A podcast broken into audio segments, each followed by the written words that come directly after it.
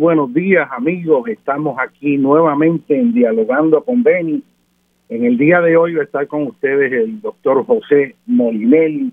Rosana eh, está atendiendo unos asuntos personales y siempre pues agradecemos el privilegio de poder compartir con la distinguida radioaudiencia que por décadas ha estado siguiendo, dialogando con Beni y naturalmente en el día de hoy hay unos temas forzados eh, que tenemos que discutir porque en este mismo momento pues estamos eh, viendo el progreso de la tormenta tropical Grace que está pasando al sur de Puerto Rico y naturalmente estos sistemas eh, pueden pues efectuar un cambio aunque los modelos pues más o menos coincidan con que van a seguir una trayectoria y por eso no se puede bajar la guardia. Este, yo estaba viendo el radar del patrón de lluvia que hay ahora en Puerto Rico y se ve claramente que viene una banda de mucha lluvia que va a entrar por el este de Puerto Rico y posiblemente pues eh, siga corriendo paralelo a la costa norte, pero se ve este, una banda bastante intensa y prolongada. Así que en el escenario de del día de hoy, lo más probable a base de eh, la última información del centro de huracanes, indica que está en la latitud, este es el último informe de las 8 de la mañana, eh, está en la latitud 18.1 grados norte. Acuérdese que nosotros, la, está en la latitud 17, nosotros estamos en la 18. La latitud 18 en Puerto Rico pasa entrando por Cabo Rojo y saliendo por Maunabo. Así que eh, solo una porción de la costa sur de Puerto Rico está a menos de la latitud 18, pero de ahí en adelante, de 18 hasta unos 18 y medio alrededor de ese valor, este, es que está la costa norte de Puerto Rico. Eh, la parte más al norte es allá en el área de Isabela. Así que eh, aparentemente el sistema, el centro del sistema, está ubicado ¿no? Eh, bastante al sur este, de, San Juan, más de unas 100 millas de San Juan. Así que lo que vamos a estar viendo con toda posibilidad es mucha lluvia. Este, básicamente los vientos que sostienen máximo alrededor del ojo o del área del centro, porque no tiene hojas, no tiene, de hecho está bien desorganizado, este, son vientos de unas 40 millas por hora, este, se está moviendo más lento, alrededor de 16 millas por hora, y eso pues en cierta manera significa que la duración de la lluvia, eh, si se mantiene así o si se ralentiza más, y se hace más lento, pues va a ser mayor sobre Puerto Rico, así que ese potencial de inundaciones va a poder incrementar de acuerdo a la velocidad del sistema. Eh, lo que es interesante en estos últimos dos sistemas es que la presión es muy baja eh, en términos de la presión, de hecho, se mantiene casi normal, no ha bajado mucho. La presión atmosférica a nivel del mar es de unos 10.013 13 milibares. Estos sistemas, los dos que pasaron, lo que tienen son 1.010, o sea, dos o tres milibares menos. Eso quiere decir que, que no hay un centro de baja presión este, bien, bien intenso ni nada que se parezca. Para que lo pongan de forma comparativa, los huracanes fuertes que han pasado por Puerto Rico, como María y todo eso, eh, tuvieron presiones en el ojo menores de 950 milibares.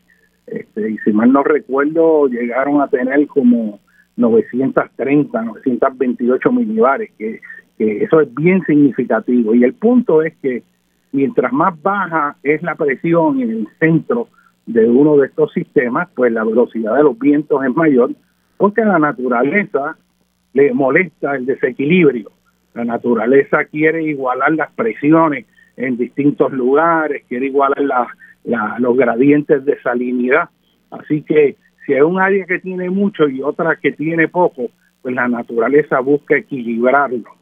Eh, de hecho, eso es lo que deberían hacer los sistemas políticos cuando también hay eh, desigualdades extremas eh, esos extremos causan muchos problemas y, y si uno ejerce y maneja un gobierno inteligentemente, eh, debe haber una equidad, una distribución, debe haber un equilibrio, no puede haber extremos.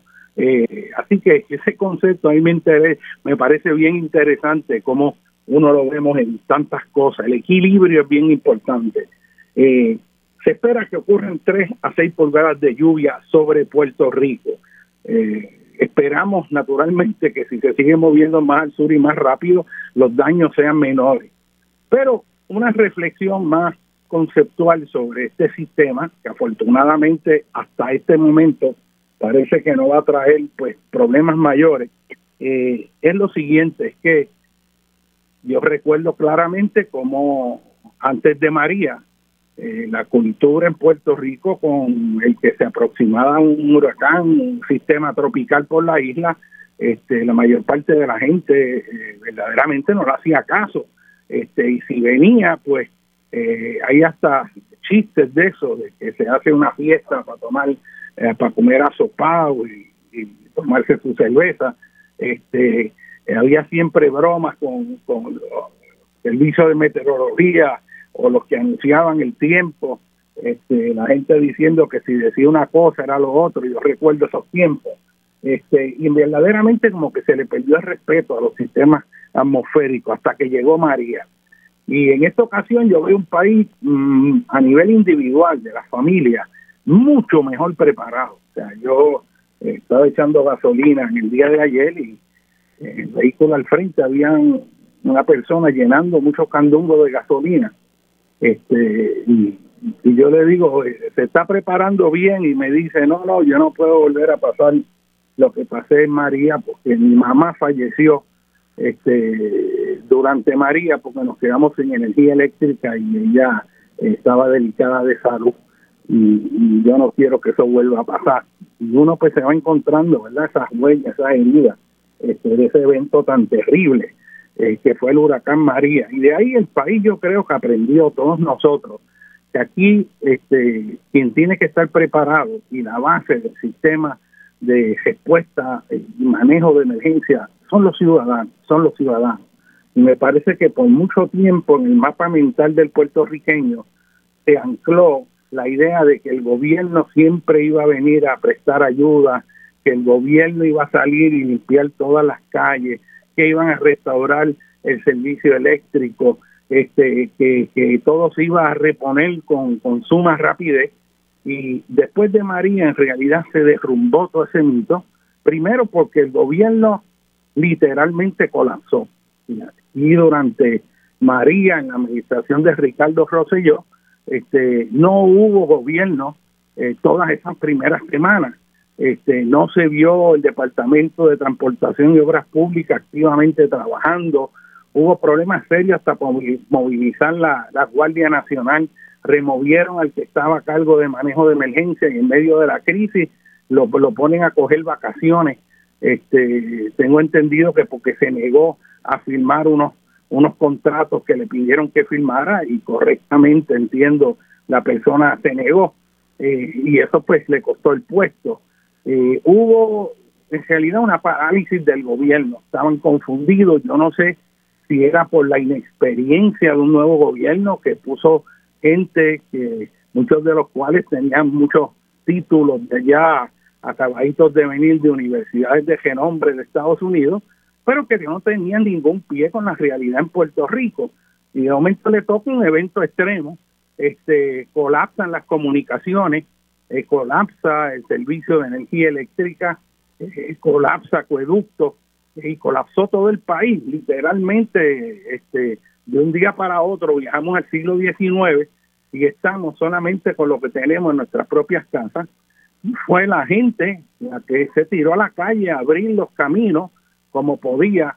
Eh, yo vi muchas brigadas de voluntarios, de ciudadanos, con sierras que salieron en los en sus vehículos pick-up y 4x4, este, hombres y mujeres y jóvenes eh, abriendo carreteras en muchos lugares. Este, eso hizo una gran diferencia. Eh, los electricistas criollos se tuvieron que meter a trabajar, este, ayudar a levantar el sistema eléctrico porque el tiempo de respuesta de, de, todo este sistema mal administrado fue terrible.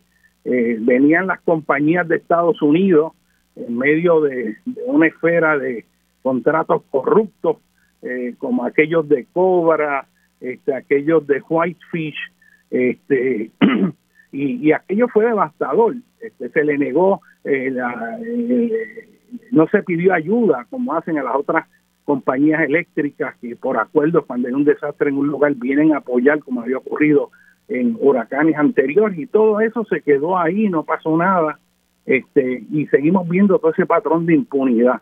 Pero la gran lección, y yo creo que los puertorriqueños lo aprendimos, es que quien tiene que estar preparado somos nosotros. Este, la, entre comillas, defensa civil de un país son su propia gente. Y, y la fuerza del país ayudándose a sí mismo eh, en el caso de María, fue un ejemplo para Puerto Rico y para el mundo. Este, se hicieron brigadas de gente para llevar alimentos, comida a, todas esas comunidades en los campos que quedaron aislados.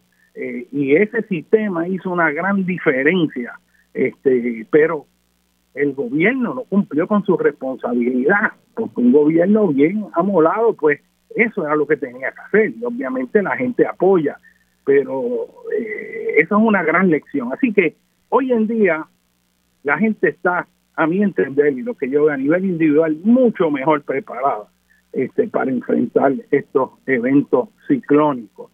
Y la gente sabe mucho más también de los eventos sísmicos. O sea, es como si en esta década hubiéramos tenido una clase de riesgos naturales donde de alguna manera se conjugaron los factores para que los puertorriqueños aprendamos de todo. Y de momento palabras que nadie conocía son de uso común. Y solamente hay que acordarse de la epidemia del chikungunya, que al principio la gente ni sabía cómo pronunciarlo. Recuerdo cuando empezaron a aparecer los primeros casos en las Antillas menores y ya era cuestión de tiempo en lo que aparecía en Puerto Rico. Y a mucha gente nos dio el chikungunya y aquello parecía como el fin del mundo. Eh, luego viene la epidemia del Zika y aquello fue una cosa horrorosa porque estábamos hablando de eh, infantes que nacían bebés eh, con deformaciones este, en la cabeza, con un montón de, de, daño este, este, al cerebro y aquello era catastrófico. Decían a las mujeres que no podían dejarse quedar encinta por, por el alto riesgo que había con el Zika y aquello parecía que iba a ser el fin del mundo. Aquello acabó con el turismo en Puerto Rico, pusieron este, a Puerto Rico como un área de alto riesgo, luego aparece en Florida también, este, y de un día para otro y esto yo no sé la respuesta y me gustaría a la gente de epidemiología que en algún momento pudieran explicarlo, cómo es que el Zika prácticamente desapareció y desapareció después de María. Yo recuerdo que después del huracán María, cuando la isla quedó arrasada y quedaron todos esos charcos de agua, este eh, yo dije aquí esto va a ser horroroso lo que va a ocurrir con los mosquitos. Sin embargo, no pasó, no pasó. Este, eh, la respuesta por qué el Zika, pues, pues desapareció, yo no la tengo, pero me parece que es bien importante este, saber eso. O si está latente o hay muy poca gente y no se reporta, eh, pero esas dos las superamos, así que Puerto Rico aprendió sobre enfermedades infecciosas de diversos tipos, eh, diferentes a las del dengue, de las que estamos acostumbrados y que cobran demasiadas vidas. Aprendimos de sequías también con la sequía tan intensa del 2014 al 2016 que tuvo un pico allá en el 2015. Este, aquello fue severo, eh, los embalses vacíos, eh, los algunos alcaldes metiendo excavadoras para sacar el sedimento de los lagos, para aprovechar y volver a aumentar la capacidad de los lagos. Hasta pues que concluyó ese evento tan severo de sequía eh, que hizo que en Puerto Rico se compraran, yo te diría, cientos de miles de tanques de agua, donde habían racionamientos de agua este, de uno, dos, tres días, dependiendo del lugar, y aquello tuvo un impacto muy severo. Eso naturalmente es consono con lo que se proyecta con el cambio climático, que es que cuando haya eh, mermas en precipitación, en lluvia, van a ser más intensas y más prolongadas. Y de igual manera que cuando hayan eventos pluviométricos intensos, que haya mucha lluvia, ese potencial sea mucho mayor, que llueva mucho más. Así que eh, esa amplificación en la variabilidad del clima ciertamente se está viendo. Luego nos enfrentamos a la catástrofe naturalmente del huracán Irma, pero sobre todo María, este, que arrasó la isla de lado a lado. Y antes la experiencia que habíamos tenido con los huracanes Hugo, con Marlin, este, eh, era de que se afectaba severamente una parte de la isla. Vi, estaba George también que cruzó la isla, hizo bastante daño, pero los vientos no eran tan potentes. Así que sobrevivimos María y entonces ahora eh, vinieron después los terremotos y entonces todo el mundo aprendió lo que era el epicentro, el hipocentro, las fallas geológicas, este, aprendió de magnitud y frecuencia, aprendió los nombres de fallas en Puerto Rico y, hubo un interés brutal, maravilloso, por saber más sobre las ciencias terrestres. Yo estoy seguro que muchos de los jóvenes que vivieron eso posiblemente evolucionen para eh, estudiar sismología o geología ambiental este, o geología de cuaternario y, o todas las áreas verdad que hay de la geología. Pero yo sé que muchos estudiantes este, eh, se metieron pues con fascinación buscando aprender de esos temas, pero Puerto Rico amplió su, su vocabulario técnico y ahora eh, con la crisis del COVID, esta pandemia, pues ahora todo el mundo pues entiende, o por lo menos cree uno que entiende,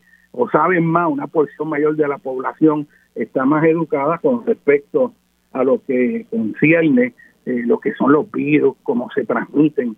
Y esto se sabía, pero son conocimientos que como que se olvidan, alguna gente lo tiene, este, vienen nuevas generaciones que no han tenido experiencia con eso y, y se reaprende.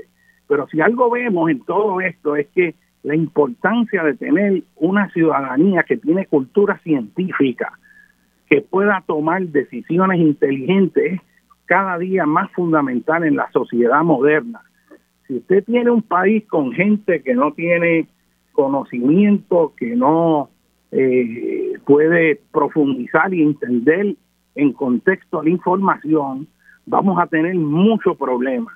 Y particularmente me preocupa, ¿no? Toda esta situación eh, con respecto a cuán seguras son las vacunas. Y oigo gente eh, diciendo que no, que eso uno no se puede vacunar, eh, algunos con unos argumentos que son razonables y que hay que respetar, pero aquí tenemos una situación social eh, que amenaza este, al resto de la población y hay que pensar cómo eh, lidiamos con esta situación. Lo que me preocupa es la desinformación. Cómo en nuestra sociedad vamos a bregar con la información falsa que le llega a todo el mundo a través de las redes sociales y que se lo creen. O sea, lo peor no es que llegue, lo peor es que no tienen la cultura científica para saber distinguir la paja del grano, con el agravante de que cuando una noticia es de carácter escandaloso, esa todo el mundo empieza a reenviarla porque le parece escandaloso y quiere que los demás sepan. Y el efecto neto de eso es que se convierten en diseminadores de falsedades. Y eso crea un momento que es desorientador de la ciudadanía y los ahoga. Por ejemplo, durante el terremoto, yo encontré que una de las preocupaciones y ansiedades mayores durante todo ese proceso eh, de sismos recurrentes y potentes, particularmente en el suroeste de Puerto Rico, era la idea eh, y el terror que provocaba eh, la idea de que Puerto Rico se fuera a hundir. ¿Entiendes? Y mucha gente de verdad, la ansiedad mayor no era por el temblor, era el pensar que lo próximo que podía venir fuera un hundimiento de la isla de Puerto Rico. Y encontré también que cuando comunicaba y hablaba con muchos ciudadanos, el explicarle por qué Puerto Rico no se iba a hundir, que nuestra isla está cimentada sobre un basamento geológico sólido y firme que se ha formado por más de 136 millones de años, que no se va a hundir, que la isla no es hueca, y eliminar todas esas falacias, algunas de las cuales se amplificaron con falsedades que corrieron por las redes. Eh, recuerdo que habían una gente que sostenía este que eso, los terremotos allá en Guánica y todo eso eran causados por un barco que estaba extrayendo de forma secreta el petróleo y que la extracción de ese barco que sacaba petróleo o gas natural era lo que estaba causando el sismo porque estaban haciendo unas perforaciones desde el mar que llegaban al sur de Puerto Rico y se estaban llevando ese recurso. Y resulta que por allí había un barco que estaba haciendo unos estudios y ya pues la gente pega las piezas y se lo cree. Otra persona cogió una imagen de Google Earth que aparece cuando se pegan imágenes de satélite o imágenes representativas de, de cómo debe lucir el fondo del mar y sale un área más oscura que es como una tira. Y entonces dijeron que eso es un túnel que están haciendo desde Santa Cruz por el sur de Puerto Rico este, y que eso es la causa de los terremotos. Otros, cuando el terremoto de Haití del 2010, que fue la primera vez que yo vi algo bien hecho, totalmente falso, este, era que el terremoto de Haití fue provocado por unos experimentos que hacían los Estados Unidos con un sistema de radares que se llama ARC. Y ese sistema para, para estudiar las partes altas de la atmósfera, esa gente estaba experimentando con unos rayos que salían de unas antenas allá en Alaska y lo focalizaron y generaron ese terremoto allí en Haití. Lo interesante es que a mí me mandaron eso, gente, para preguntarme, mira, esto es cierto. Y usted se ponía a leer eso y la manera en que estaba diseñado se veía profesional y empezaba a hablar de universidades, de científicos que existían en esas universidades, hablaba del proyecto HARP y entonces resulta que esa gente existe, el proyecto HARP existe, hablaba de las fallas de Haití y entonces cogía una serie de datos que eran correctos, pero entonces hacía un amasijo y creaba una historia falsa, pero parecía creíble. Y ciertamente yo podía entender claramente cómo alguien que no es un profesional en el área ve eso y lo lee y por lo menos para dudar. ¿Y qué pasa? Esta gente, si tú dudas, que con eso es suficiente, lo que único que tienes que crear es duda. Así que estamos en una era que decimos la era de la información, pero concomitantemente es una era de desinformación. Y eso hay que discutirlo, porque eh, no se puede permitir que se engañe y desinforme un país. Esta barbaridad que está ocurriendo, por ejemplo, ahora mismo en la Florida, con ese gobernador de Santi, que eso es una cosa, el grado de irresponsabilidad social es una cosa para mí este abominable. Cómo esa persona está ahí diciendo que si exigen que se pongan mascarillas en las escuelas o en los centros de trabajo o en cualquier lugar, sobre todo en las escuelas, que las escuelas que se atrevan a exigirle mascarilla a todos los estudiantes no van a recibir los fondos del estado de la Florida. Y en Florida ahora mismo, esa pandemia está arrasando, están los hospitales desbordándose, están muriendo la gente con vacuna. Alguna gente que estaban vacunados han muerto.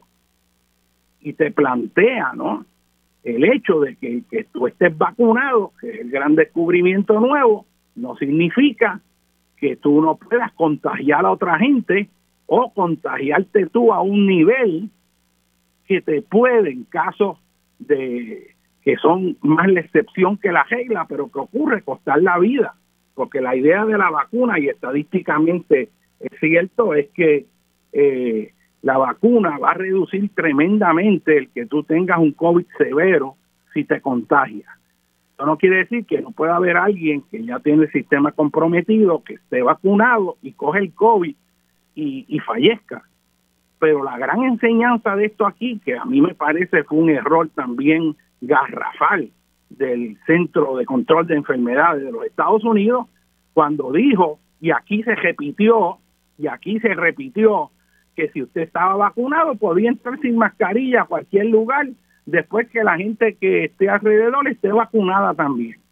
Y hace pocas semanas atrás salió un estudio en Provincetown, Massachusetts, donde un, un, grupo numeroso de personas que estaban todos vacunados salen con COVID.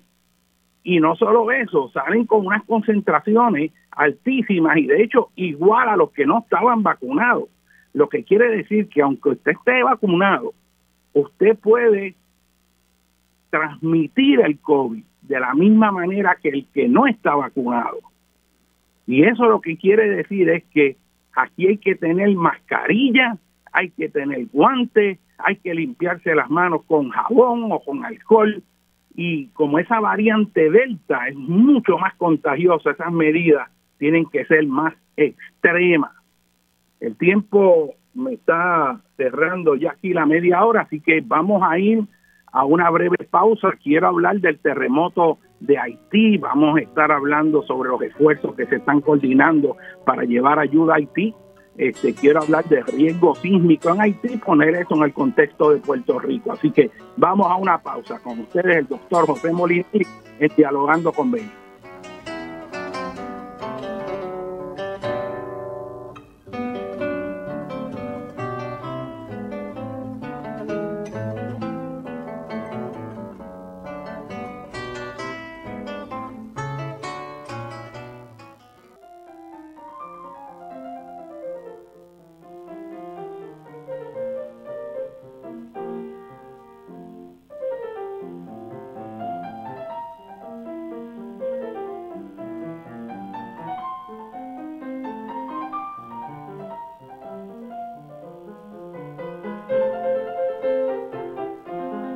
Bueno, mis amigos, dialogando con Benny, con ustedes el doctor José Molinelli, vamos a entrar al caso de Haití, que nuevamente conmueve no solo a Puerto Rico, sino al mundo entero. Los haitianos son nuestros hermanos y sin embargo es el país más pobre de todas las Américas. Es un país que si la gente cuando va a Disney en Florida en un día claro pasa por el norte de la Española y mira, está ahí uno de los países más pobres del mundo. Y nosotros lo borramos de nuestra mente, de nuestra vida, de nuestros sentimientos. No todo, pero el mundo corre y verdaderamente todo el mundo se olvida de Haití oímos el escándalo de que no hay papel de inodoro en Venezuela. Oímos del escándalo de Nicaragua y oímos de los asesinatos en México. Pero en Haití, donde hay tanta necesidad, muy poco se oye. Se oye tan poco que en realidad es vergonzoso que los países del mundo le hayan dado la espalda a Haití.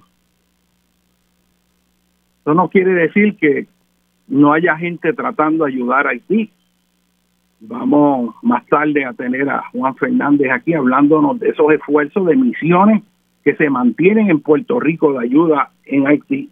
Y es importante que los ciudadanos sepan cómo pueden ayudar y, y que tengan eh, la precaución de saber a dónde donan los recursos porque hay que estar seguro que donde usted ayude, que eso llega.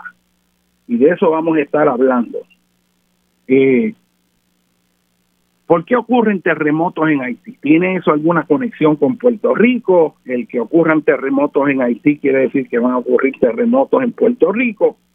Pues poniendo eso en el contexto este, a base del cual al presente se explica toda esta fenomenología sísmica, este, Eh, tenemos que Haití, al igual que Puerto Rico, eh, discurre eh, al borde entre la placa de Puerto Rico, del Caribe y la placa de América del Norte.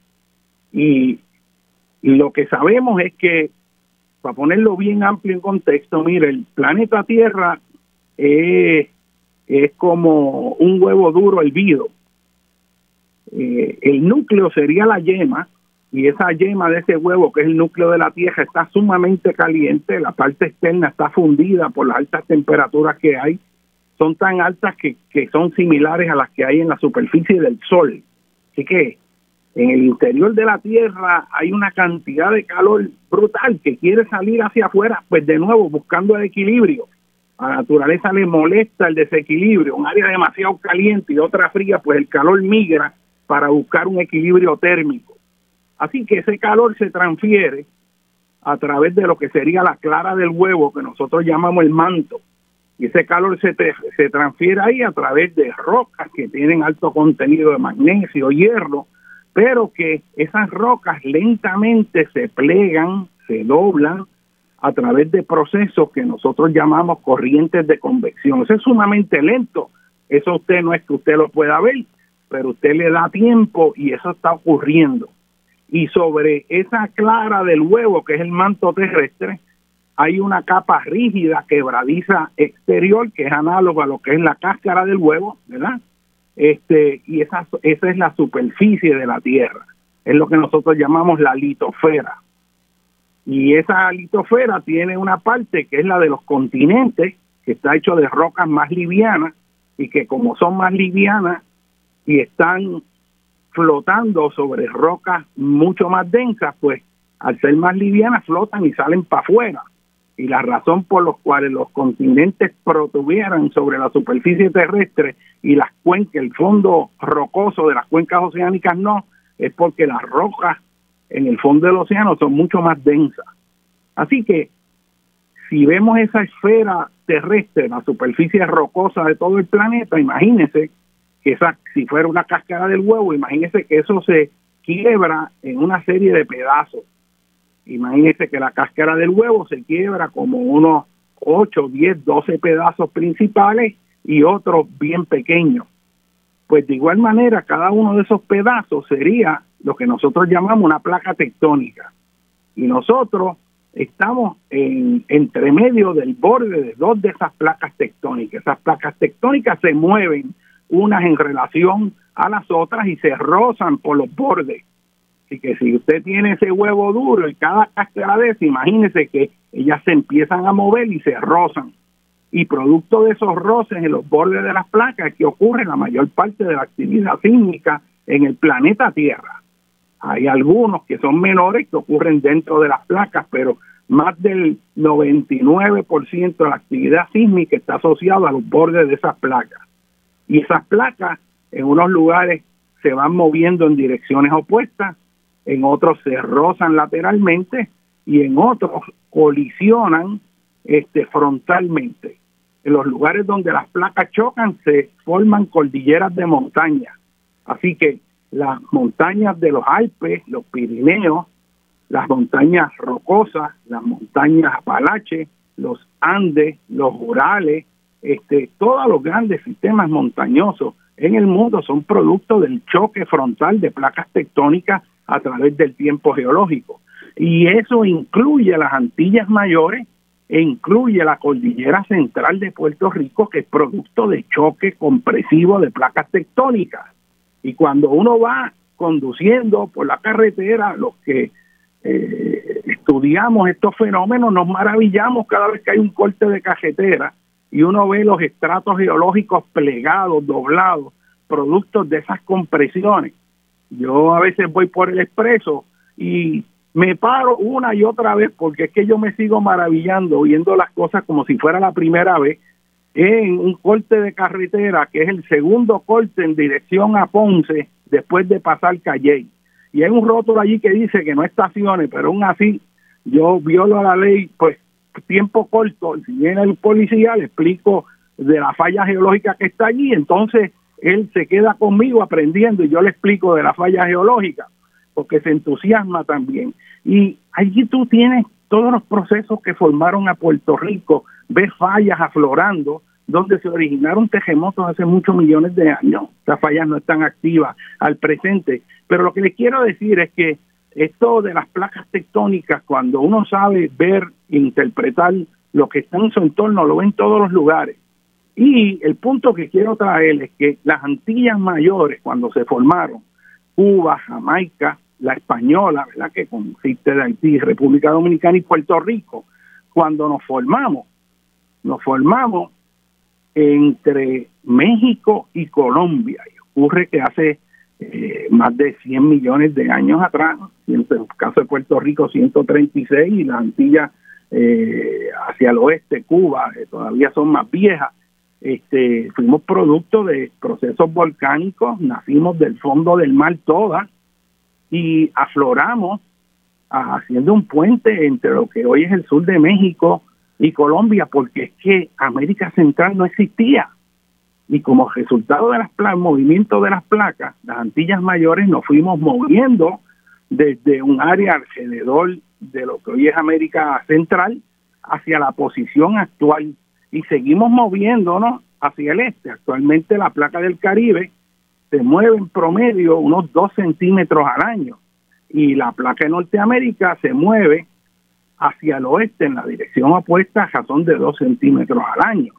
Así que nosotros estamos en una placa entre la placa de América del Norte y la de América del Sur y también otra placa en el lado Pacífico que se llama la placa de Coco.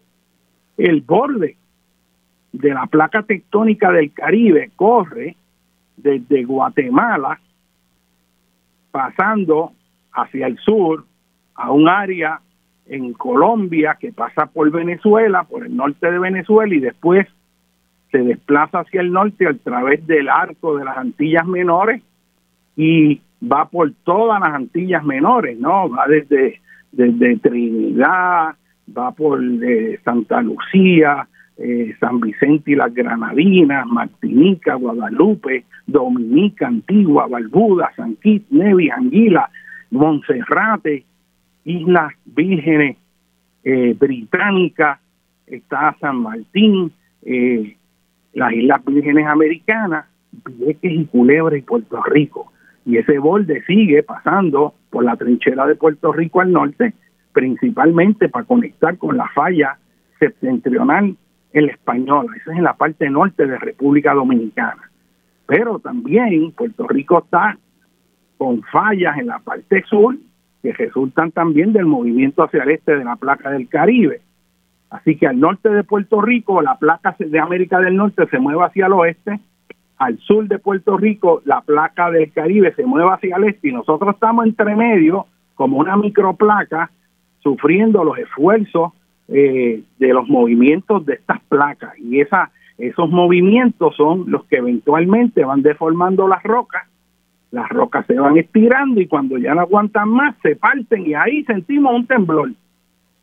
Y si eh, el, al quebrarse las rocas de la corteza, si, si el área, el plano que se quebró y se desplazó en la corteza terrestre, producto de esos movimientos diferenciales en direcciones opuestas, es grande, tenemos un sismo grande, pero si el desplazamiento es pequeño, tenemos sismos pequeños, ¿no?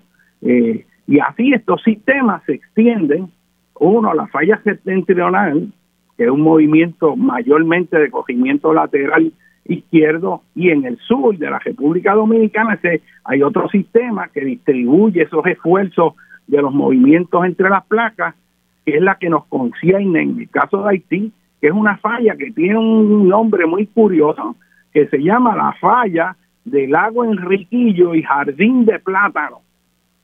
Y esa falla corre por la península suroeste de Haití y esa falla, en esa falla fue que ocurrió el devastador terremoto que destruyó a Puerto Príncipe en el 2010. El sismo que destruyó Puerto Príncipe, ese sismo ocurrió pegadito a la ciudad y se dieron prácticamente todos los factores adversos para que fuera catastrófico. Ese sismo fue menor que que ocurrió ayer. Ese sismo fue de 7 y causó entre 2 y 300 mil muertes. Unos estimados lo ponen aún mayor, pero nunca se pudo contar porque todavía hay gente atrapada de ese terremoto en edificios que no han sido removidos y están ahí. Y fueron tantos los fallecidos que los tuvieron que enterrar en fosas comunes y no se llevó una lista adecuada. Pero los estimados de las Naciones Unidas, de las distintas organizaciones, entre 200 mil a 300 mil fallecidos. Esa falla eh, que se extiende por esa península montañosa que está entre el macizo de la Jut y de la Sal en Haití, este terremoto pasado, ¿verdad? De, ayer tuvo una magnitud de 7, pero de foco llano, bien cerca de la superficie. Así que los pueblos que estaban directamente encima de ese hipocentro, este, por las imágenes que vemos, sufrieron daños muy serios, colapsaron hospitales, negocios, estructuras. Vi en la fotografía lo mismo que vimos en Huánica, casas en columnas este, trepadas que, que, colapsaron rápidamente con el esfuerzo sísmico. la pérdida de vida ya excede más de 300 personas, eh, se habla de, de, de casi 2.000 heridos y esos números van a seguir este, subiendo. Y ciertamente eh, no ha sido tan catastrófico a pesar de un sismo mayor porque el área tiene una densidad poblacional mucho más baja que eh, el área donde ocurrió el sismo de magnitud 7 del 2010. ¿Qué factores se combinaron ahí para que ese sismo fuera tan devastador?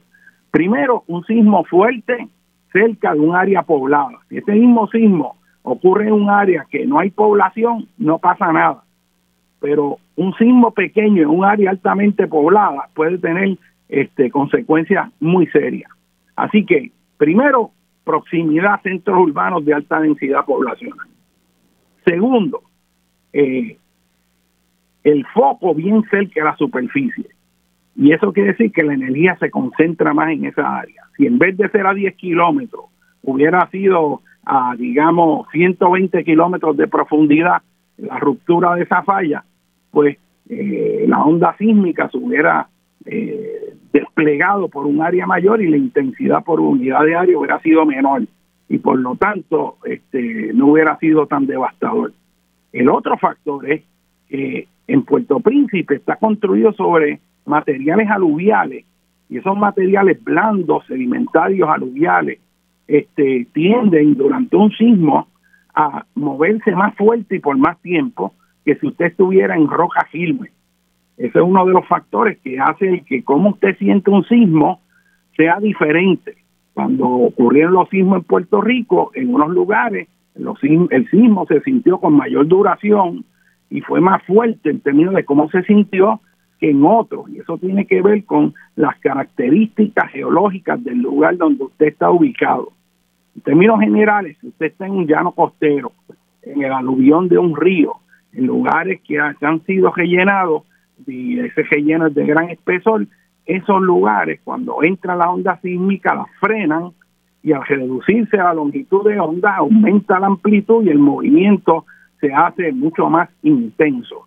Recuerdo que en Ciudad de México, cuando nosotros fuimos después del terremoto del 19 de septiembre de 1985, hubo lugares en Ciudad de México que estuvieron meneándose por más de tres minutos. Imagínense, eh, de Guánica aquí en distintos lugares el promedio fue 20, 25 segundos, quizá medio minuto, eh, medio minuto, pero imagínense tres minutos meneándose sin parar.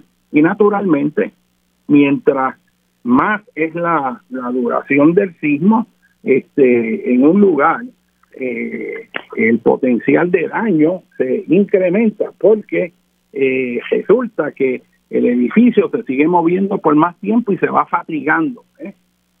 así que mientras más tiempo esté oscilando la estructura, aunque aguante el primer golpe y se mantenga, si usted sigue meneándola de un lado a otro y sigue el meneo, se va debilitando hasta que puede colapsar por la fatiga que van a sufrir, a sufrir los materiales. Así que ese fue otro factor agravante en Haití, que Haití está en ese llano costero, en esas zonas aluviales que hacen que un sismo se sienta más fuerte que si hubiera estado anclado en roca firme. Otro factor clave es que también en muchas de esas áreas el nivel subterráneo de agua es alto y hay depósitos de arena que produjeron un fenómeno que llamamos licuación. y eso se vio claramente en el área portuaria de Puerto Príncipe, donde las facilidades de las grúas de los puertos, las facilidades de los muelles, muchas de estas se vieron inutilizadas por el fenómeno de licuación y no pudieron usarse después del terremoto para poder pues llevar abasto y proveer ayuda a través de esa facilidad portuaria. También un factor clave, además de cuál es la magnitud del sismo, en qué dirección se enfocan las ondas sísmicas, cómo las ondas sísmicas responden de acuerdo al terreno geológico por el que se mueven. El otro factor es en qué tipo de estructura está usted, si su edificio, si su casa fue bien construido o no. En Haití, pues la mayor parte de la construcción allí definitivamente es construcción criolla, cada uno hace lo que hace pues como cree. Y mucha gente que tiene pocos recursos, que no puede pagar ingenieros, igual que aquí, pues agarra y consigue unos bloques y los va poniendo, virando su saquito de cemento y va haciendo su casa, los que pueden, y ahí está, pero esas casas no están diseñadas para resistir sismos de magnitud 7, ni 7.2, ni nada por el estilo. Así que cuando viene un sismo, todas esas estructuras colapsan. Tan así es que con el sismo de magnitud 7, que hubo en, eh, en Haití en el 2010, colapsó el Palacio Nacional de Haití, el Capitolio colapsó, colapsó catedrales en Puerto Príncipe, colapsó el edificio para manejo de emergencias de las Naciones Unidas y murieron funcionarios que estaban allí coordinando ayudas para Haití por huracanes y todo eso, y el edificio donde estaban colapsó. Así que la inteligencia estratégica para mover los recursos, para proveer eh, una asistencia rápida y coordinar todos los esfuerzos para ayudar a Haití, colapsó porque el edificio se cayó, colapsó con la gente que estaba adentro y colapsaron algunos hospitales, colapsó la cárcel y salieron cientos de presidiarios a la calle. Y el país colapsó, o sea, eh, ciudad destruida. Eh, lo único que faltaba para hacer el escenario más grave es que ese sismo hubiera ocurrido después de un periodo de lluvias prolongado en que los terrenos estuvieran bien saturados en la zona montañosa eh, y en el llano aluvial también. Así que eso no fue así y, y eso pues ciertamente eh, indica que pudo haber sido peor. Por ejemplo, ahora nosotros que estamos aquí oyendo este programa y ha llovido tanto y falta más por llover, si hubiera un sismo fuerte como el de 1918 en Puerto Rico o 1867, con los terrenos saturados completos como están ahora, la cantidad de deslaves, derrumbes, despeños, movimientos rotacionales, traslacionales, carreteras bloqueadas, eh, laderas que pueden deslizarse completamente, eh, comunidades que pueden afectarse severamente porque hay más de 100 comunidades en Puerto Rico en zonas susceptibles a deslizamiento, al igual que las hay en Haití. Ese escenario sería un escenario verdaderamente serio que nos puede afectar a todos. Y cuando se hace un plan de preparación para responder a catástrofes, esos planes se tienen que hacer para el evento posible más grave, no el moderado, no el pequeño. La preparación se hace para lo que en inglés llaman el worst case escenario. Por eso fue muy irresponsable cuando María oía a los funcionarios decir que la preparación de los planes de Puerto Rico de manejo de emergencia era por un huracán de categoría 2. Mire, eso no puede ser cierto. O sea, es una regla básica en manejo de emergencia. Usted, si va a estar preparado, tiene que visualizar los escenarios, identificarlos, saber a qué se va a enfrentar para entonces desarrollar un plan para que usted esté preparado para responder ante eso. Así que eh, eso es un área que tenemos que trabajar en Puerto Rico porque en muchas ocasiones se dice que estamos preparados, estamos preparados, pero la pregunta es, ¿y qué significa estar preparado? Porque cuando a la gente se le dice estar preparado, la gente lo que piensa es que no va a ocurrir nada porque estamos preparados. Por ejemplo, usted pregunta en las escuelas si están preparados para responder a un terremoto y le van a decir los administradores, ah, sí, nosotros hemos hecho simulacros y nosotros hemos practicado cómo salir de los salones y los estudiantes tienen la mochila, la mochila, así que estamos preparados. Pues mire, señor, usted no está preparado. Si esa escuela, como lo son la mayoría en Puerto Rico, colapsa y le cae el techo de hormigón encima del primer piso lleno de niños, ahí no hay mochila que valga, ahí no hay simulado que valga. Cuando usted habla con los vecinos de la Escuela Superior de Guánica que colapsó, eso con el primer remesón fuerte que vino, se cayó la estructura. O sea, la diferencia entre el inicio del sismo y el colapso de estructura fueron pocos segundos. No hay tiempo de salir. Y el que usted se meta debajo de un pupitre no va a hacer gran diferencia si eh, la estructura de hormigón cae encima de usted. Créame. Por eso, no podemos engañarnos con la idea de los simulacros, de vamos a meternos debajo del pupitre, porque eso verdaderamente lo que hace es darte un falso sentido de seguridad. Lo que sí a ti te da seguridad es que tú estés seguro que esa escuela no va a colapsar. Que venga un terremoto de 7, de 7.5, de lo que sea, y que tú sabes que esa escuela es segura y te va a proteger la vida. Y entonces ahí vale el simulacro porque entonces tú puedes salir y te metes bajo el pupitre para que si hay algo suelto de los elementos no estructurales del salón, si caen una lámpara o algo, pues tú estás cubierto. Pero un pupitre no te aguanta un techo de hormigón de toneladas que cae encima. Así que tenemos que estar claros que este issue, y esto de Haití nos lo recuerda, este issue de las escuelas, donde el mismo secretario de Educación ha dicho que van a abrir la escuela con columnas cortas, que eso se va a atender en algún momento cuando se pueda coordinar el bregar con las columnas, pero que van a dar clases en escuelas que sabemos que si ocurre un terremoto fuerte, van a colapsar.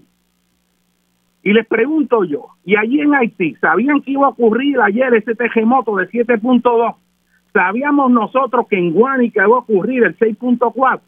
Pues de igual manera que eso es así, hay un, elemento de incertidumbre en donde puede haber un terremoto que afecte la costa este de Puerto Rico, la zona metropolitana de San Juan. Vamos a seguir hablando sobre esto. Vamos al tercer segmento donde vamos a traer al señor Juan Fernández. Vamos a una breve pausa con ustedes, el doctor José Molinelli. Estamos hablando del terremoto de Haití.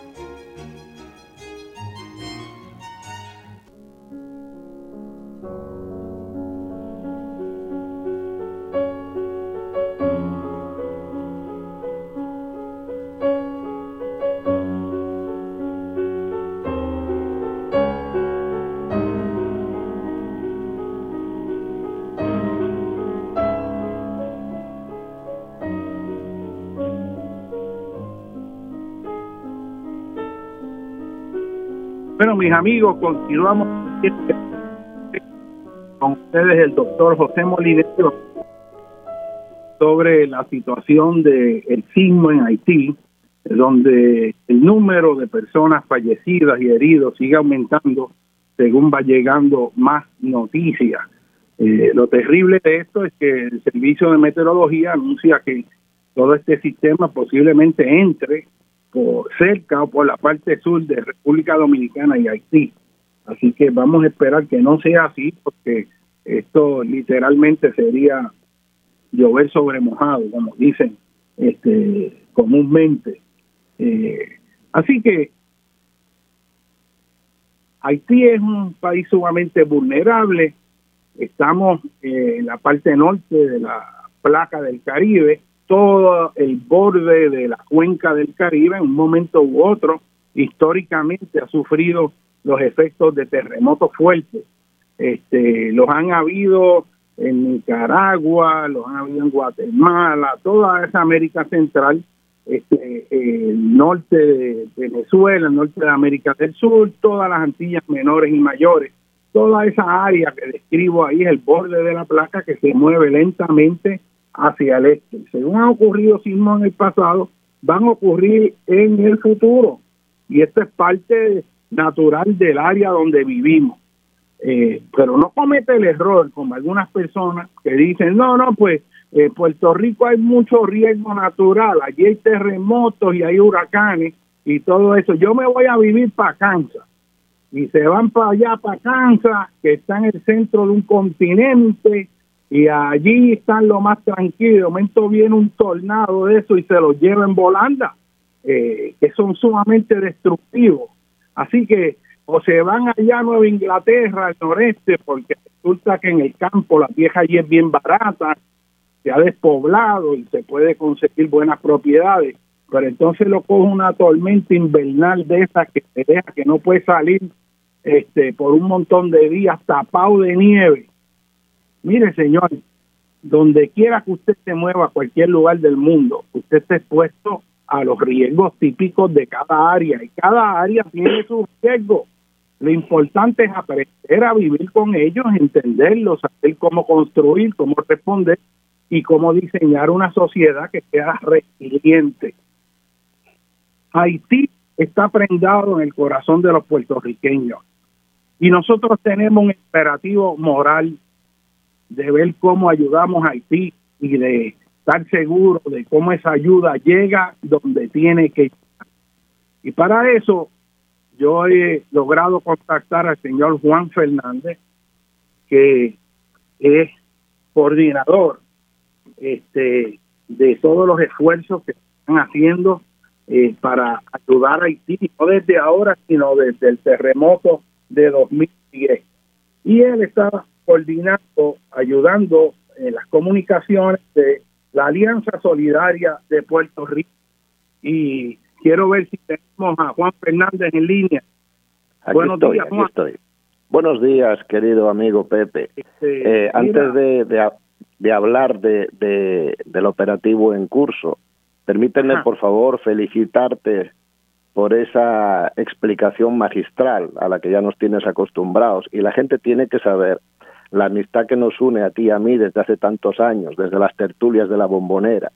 Y esa analogía que tú haces con el huevo eh, es eh, extremadamente clara y, para, de verdad que eh, pone a uno a temblar considerar que la cáscara del huevo tiene el grosor proporcional que tú explicas.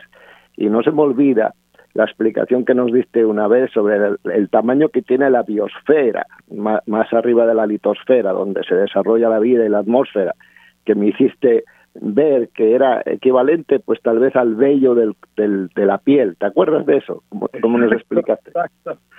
Sí. Este, y, pues, eso... queremos, queremos, yo quiero personalmente que el país sepa este, qué se está haciendo para ayudar a Haití. Tú conoces eso en detalle, tú estuviste en Haití en el 2010, conoces los problemas, conoces también cómo superar los problemas de llevar ayuda este, de todo tipo a Haití. Me gustaría que pues tú nos pudieras dar la información que tú tienes primero de lo que ocurrió en Haití, porque yo sé que tú tienes contacto con la gente allá este, y las misiones que hay, y, me gustaría que pudieras compartir eso y elaboraras después ¿Cómo podemos ayudar? De inmediato, de inmediato. Lo primero que quiero es desmitificar esa impresión que tenemos la mayoría de la gente sobre el comportamiento de, del gobierno. El gobierno actual es otro gobierno diferente y quiero reconocer a Marilu Santiago y al Departamento de Estado y, a nuestros invaluables socios dentro del gobierno como son el señor Carlos Mellado, eh, que fue fundador de Haití se pone de pie y por lo tanto cofundador de la propia Alianza Solidaria y de Vargas Vidot, de Iniciativa Comunitaria, senador. Eh, contar con ellos ahora en el gobierno para la Alianza Solidaria es un lujo y es un paso de gigante. Entonces, el gobierno está ahora mismo identificando un espacio de, para que la Alianza Solidaria pueda coordinar o colaborar. Eh, y, quiero expresar que nosotros somos recursos, pero no somos solución. La solución es toda la enorme cantidad de corazones solidarios que, como muy bien has dicho, en Puerto Rico existe un amor intenso, maravilloso por el pueblo de Haití, que se ha demostrado en, muchas ocasiones. En este momento estamos eh, identificando ciertos eh, lugares como centros de acopio alrededor de toda la isla, ya en Utuado, hay uno, eh, hay otros en Ponce, y, estamos eh, difundiendo esto a través de los chats de la Alianza Solidaria, que son alrededor de 10 o 12 chats, eh, donde se comparte toda la información. Yo voy a dar mi teléfono al aire para que las personas o grupos solidarios que todavía no conocen de la Alianza Solidaria se puedan conectar conmigo y, invitarlos a ser parte de la Alianza Solidaria. La Alianza Solidaria, para empezar, no es un grupo, es un foro es un foro donde compartimos, colaboramos y coordinamos operaciones de ayuda de emergencia desde el año 2010 y nació precisamente en el Departamento de Estado con Bernier, que nos reunió a todos allí y eso ha seguido evolucionando y hemos aprendido eh, de errores, claro que sí, durante todos estos años y actualmente pues estamos en condiciones, ¿verdad?, de ayudar al gobierno de Puerto Rico siempre en labores de gobierno a gobierno, porque es como debe hacerse, eh, para, para que toda la ayuda que se genere en la isla, eh, se, la más crítica, se ponga en un, en un avión de carga, en varios vuelos, para ir directamente desde San Juan de Puerto Rico, primero a Puerto Príncipe y desde allí, en un vuelo ya nacional, a, la zona de los Cayos, que es la zona donde está el epicentro, eh, esa zona de San Luis del Sud y hasta Tiburón, toda esa península del suroeste de Haití fue impactada enormemente pero afortunadamente justo en los Cayos fue donde desembarcó eh, la barcaza de la esperanza, que tal vez muchos recuerdan, donde Puerto Rico envió cuatro mil toneladas de ayuda física a Haití después del paso del, huracán Matthew, eh, que hizo un gran daño en toda esa zona.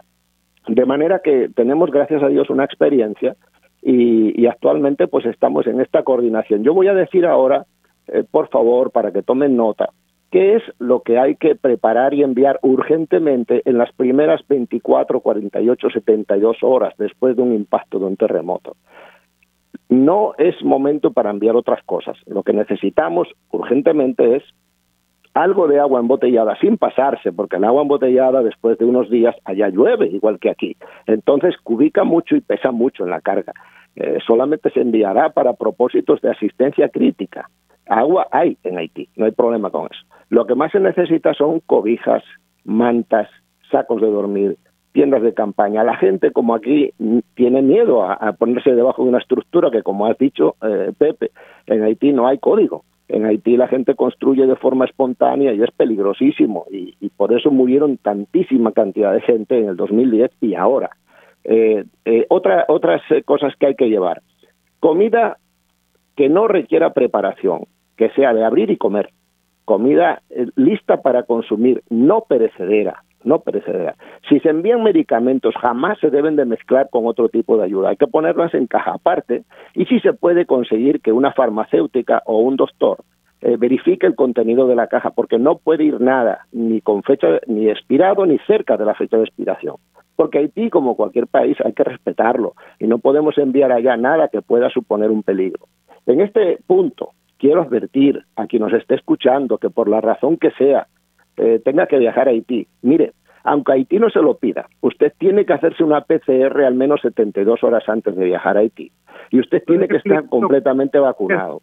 Pero además, debe de ir observando toda la distancia social y llevar mascarilla homologada al máximo, porque nosotros somos un peligro para una población que carece de vacunas y carece de asistencia hospitalaria, de manera que podemos representar todo el planeta que pueda querer ayudar a Haití ahora en este terremoto, un peligro enorme de contagio por la pandemia. Mira, eh, cuando...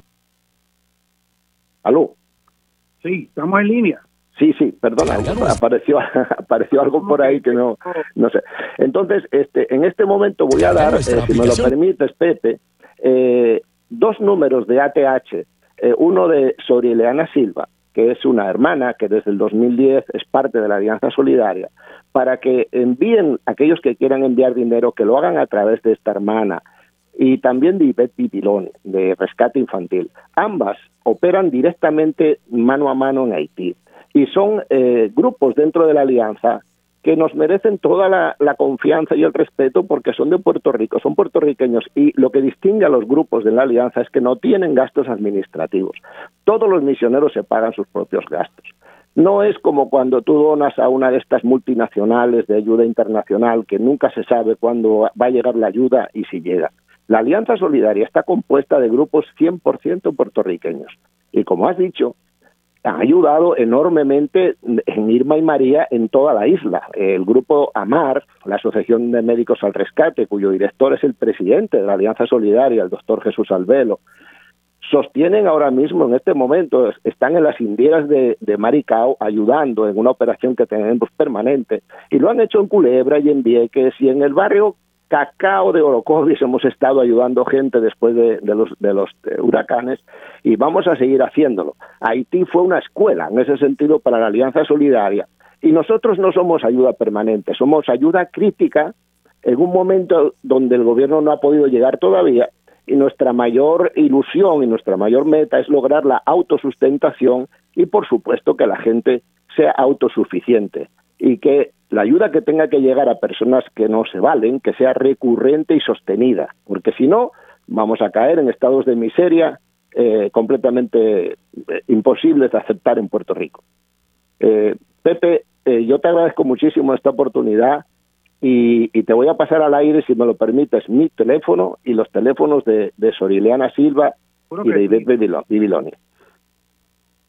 Hello. Aló. Sí, dinos los teléfonos. Bueno, mi teléfono es 787-508-9306 para quien desee instalarse en los chats. Repito, 787-508-9306. La Alianza Solidaria desde el 2010 y va a seguir. Y los teléfonos de, de Soy Ileana Silva es... A ver. Te oímos. Voy, voy, un segundito.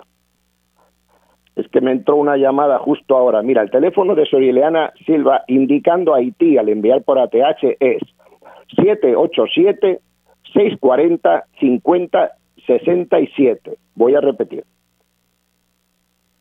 A ver que me...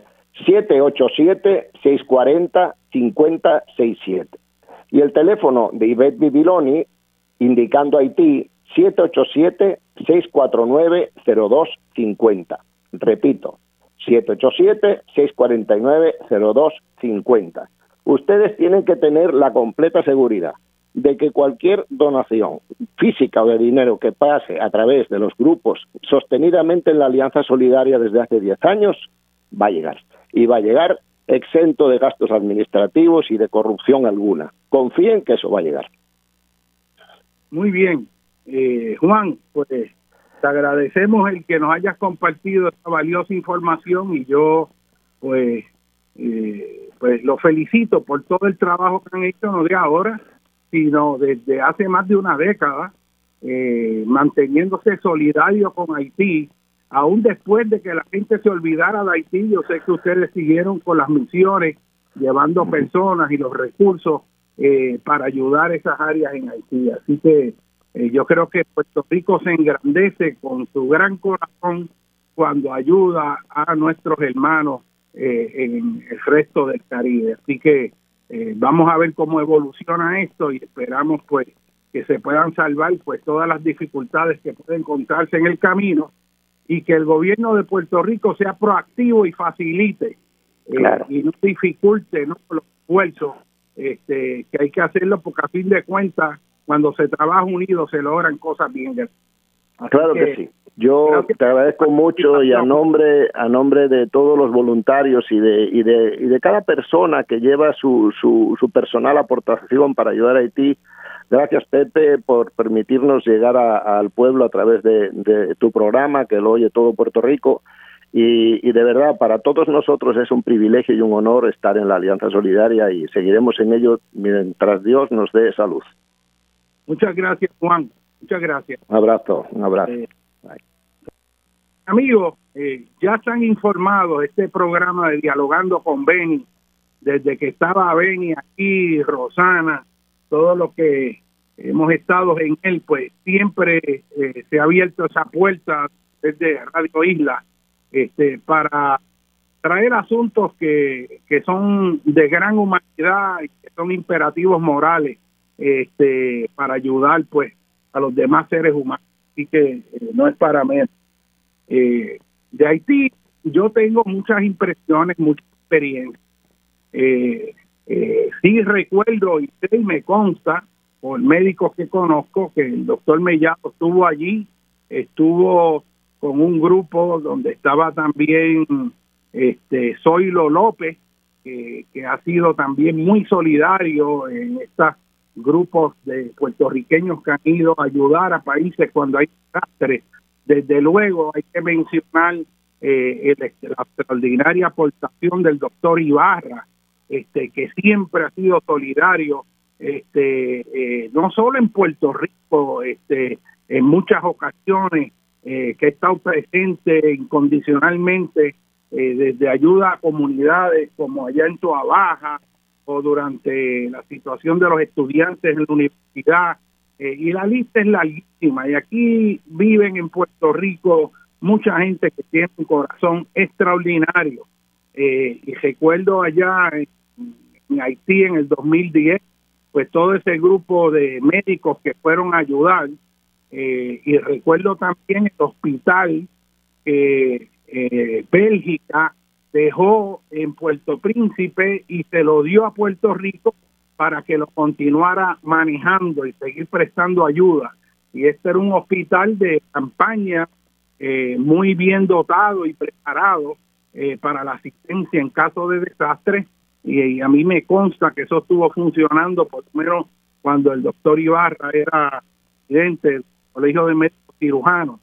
Este, después que concluyó su término, lamentablemente a mí me dolió mucho ver también que la gente que vino nueva este, cerró el hospital y lo abandonó y dijo que eso no era asunto de los médicos de Puerto Rico, que, que las organizaciones de Puerto Rico eran ayudar y bregar con los problemas en Puerto Rico, pero que no es la responsabilidad de ellos este, el tener misiones en otros países.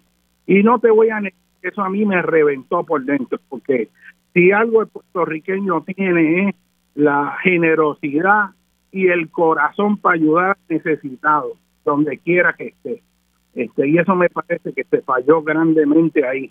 Este, pero lo que es bueno dentro de todas esas situaciones es ver que estos grupos se mantienen, que mantienen la ayuda directa. Hay que tener mucho cuidado a quien se le provee ayuda, este, porque las experiencias son terribles. No solo en Haití, aquí en Puerto Rico, cuando el huracán María, que hubo campañas que se levantaron cantidades extraordinarias de dinero que nunca se vieron donde fueron a, a, parar.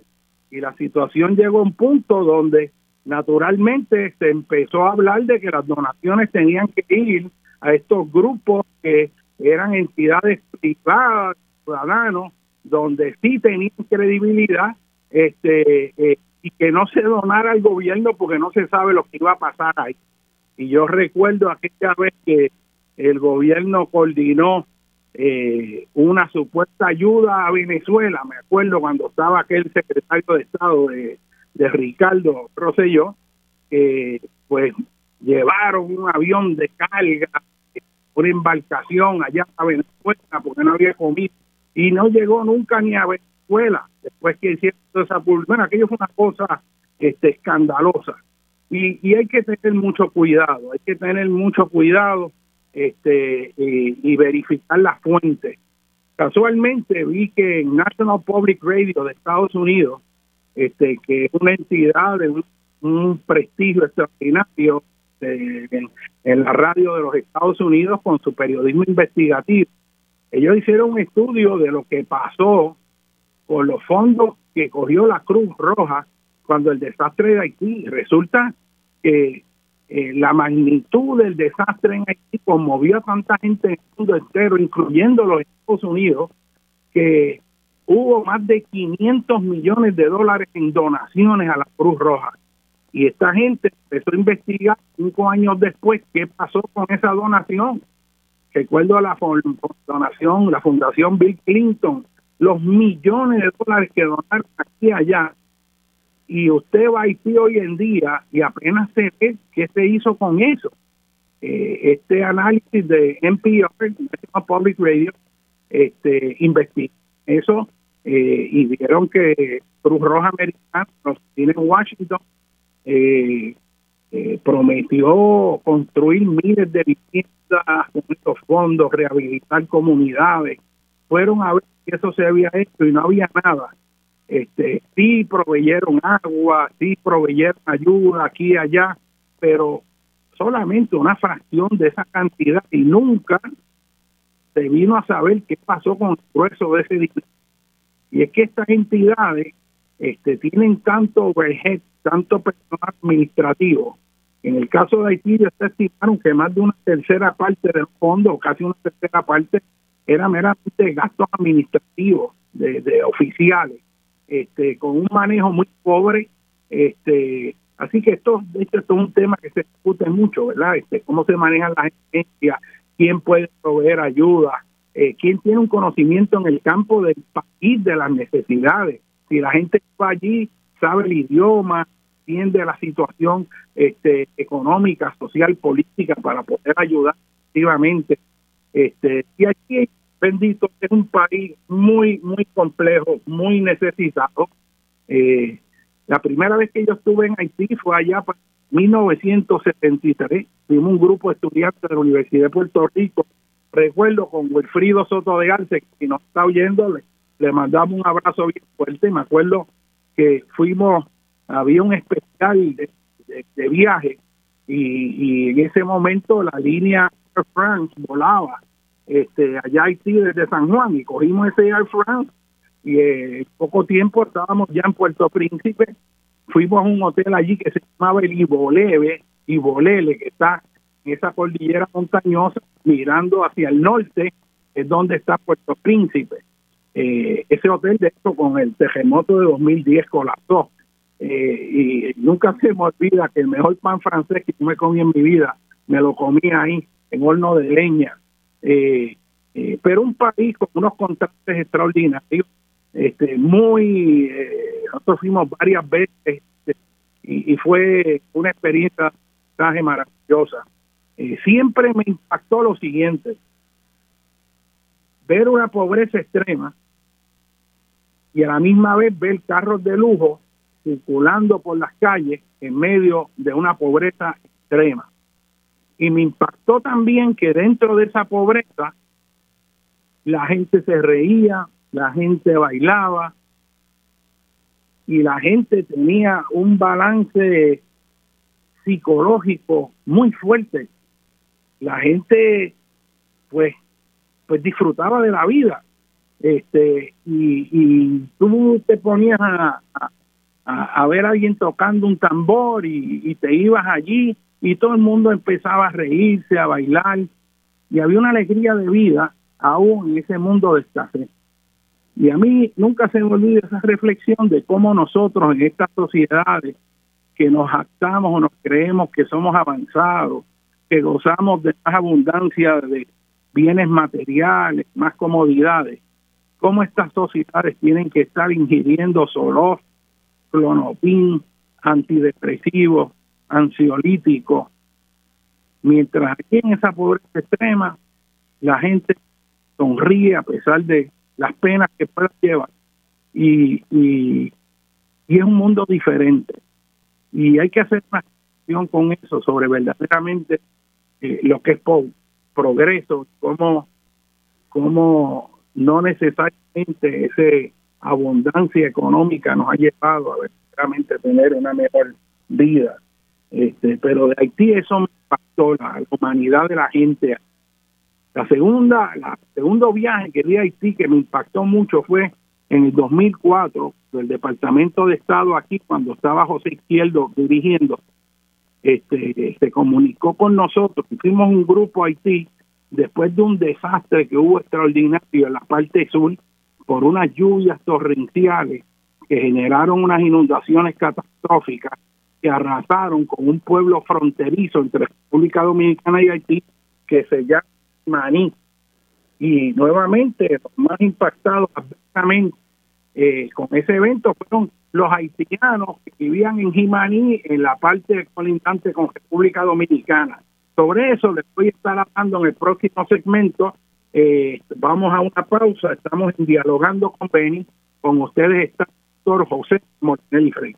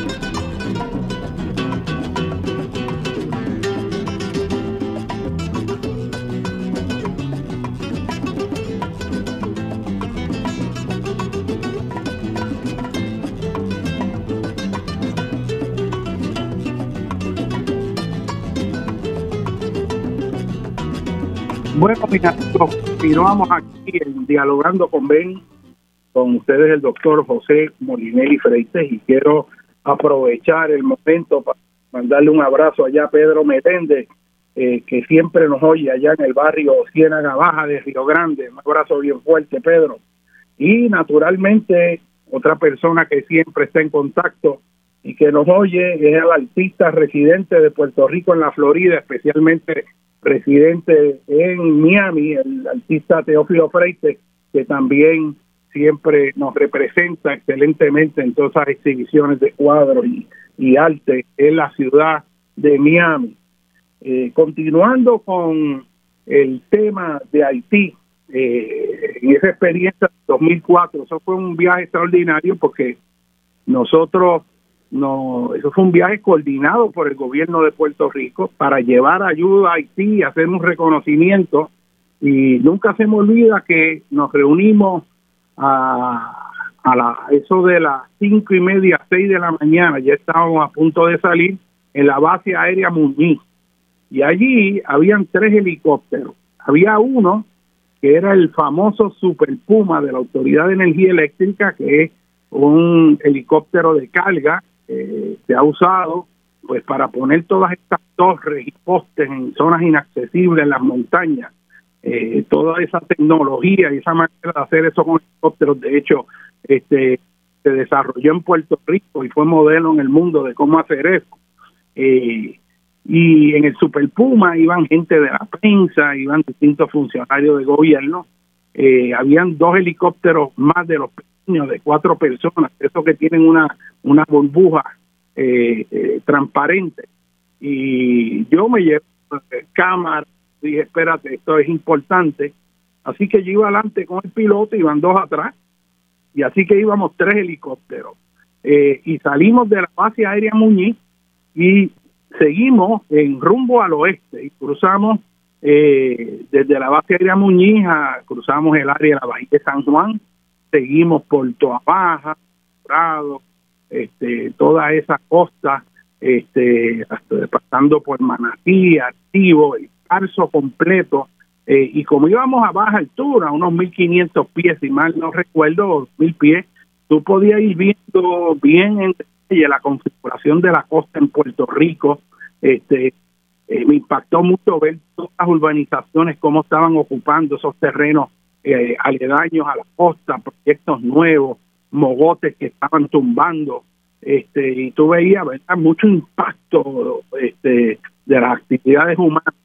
Eh, y seguimos rumbo a oeste, exacto, ahí oeste, oeste, y pasamos, hicimos la isla del Pecheo, cruzamos el cañón de la Mona, e interesante que la costa norte de Puerto Rico está paralela a la costa sur de la República Dominicana, así que si tú sales siguiendo rumbo oeste, entras allá por, por el área de la Altagracia, este, este de, de República Dominicana, y ahí llegamos hasta Santo Domingo, una base militar, donde entonces eh, recargamos combustible, eh, los tres helicópteros, y ahí entonces nos dirigimos a ti y salimos de Santo Domingo viendo todo este paisaje los campos de caña, los bohíos, este, toda esa geomorfología dominicana, ¿verdad? En la parte meridional.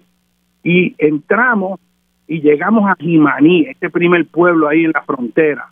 Eh, y aquella era una cosa impresionante, la magnitud de las inundaciones, de los ríos que habían venido, torrentes de agua de zona montañosa, en abanicos aluviales, así como en la costa sur de Puerto Rico y habían acabado con el pueblo. ¿Y qué pasa? La gente más pobre vive en los márgenes del río y quienes estaban allí, pues los haitianos. Y durante esa noche vio tanto que todas esas barriadas fueron arrastradas por las aguas y fue tan grande la inundación que fue edificio y arrancó un cementerio completo con todas las casas que fueron flotando al corriente hasta el lago Enriquillo. Así que eso fue como un área de desastre completo, el, impacto humano de eso. Eh, luego de ver aquello allí, la situación, volamos a Puerto Príncipe para reunirnos con funcionarios del gobierno de Haití. Ahí nos acompañaron unos funcionarios para ir por esa parte sur de Haití donde ocurrió el sismo ahora. Eh, y eso es un sistema montañoso que conecta con República Dominicana desde la península y sigue hacia República Dominicana. Y me acuerdo que pasó por un pueblo eh, que lo vimos desde el año, se llama Fonberé, y allí había el río crecido, había todo, había destruido todo, nosotros fuimos varios días después, pero allí estaba la gente haciendo su intercambio comercial, llevando cosas, en medio de un pueblo destruido, uno veía miles de personas como en un mercado improvisado, que el mercado había sido arrasado, llevando a cabo sus actividades comerciales. Entonces seguimos mirando por la montaña y a mí me extrañó ver que todo estaba cultivado. Es que siempre oímos que sí, la erupción, que no hay, el suelo se perdió, pero en ese viaje por esa porción de sí, todo estaba cultivado, aún las laderas escarpadas. Ciertamente se veían cicatrices de derrumbe, de carga, acelerada, pero estamos buscando un pueblo que se llama Mapú, Mapú, y ese pueblo quedó bajo la sal. Hubo un deslave que bloqueó el río y durante la noche el río crecido, como estaba bloqueado por una un derrumbe al bloquear el paso del curso fluvial, se creó un lago que inundó súbitamente al pueblo y la gente se ahogó. Y cuando nosotros fuimos, lo único que había pico de algún estructura sobreviviendo sobre el agua. Y estamos dando vueltas en el helicóptero buscando dónde aterrizar, pero como el terreno era tan montañoso, eh, no veíamos lugar. Eso es un lugar que no hay carretera.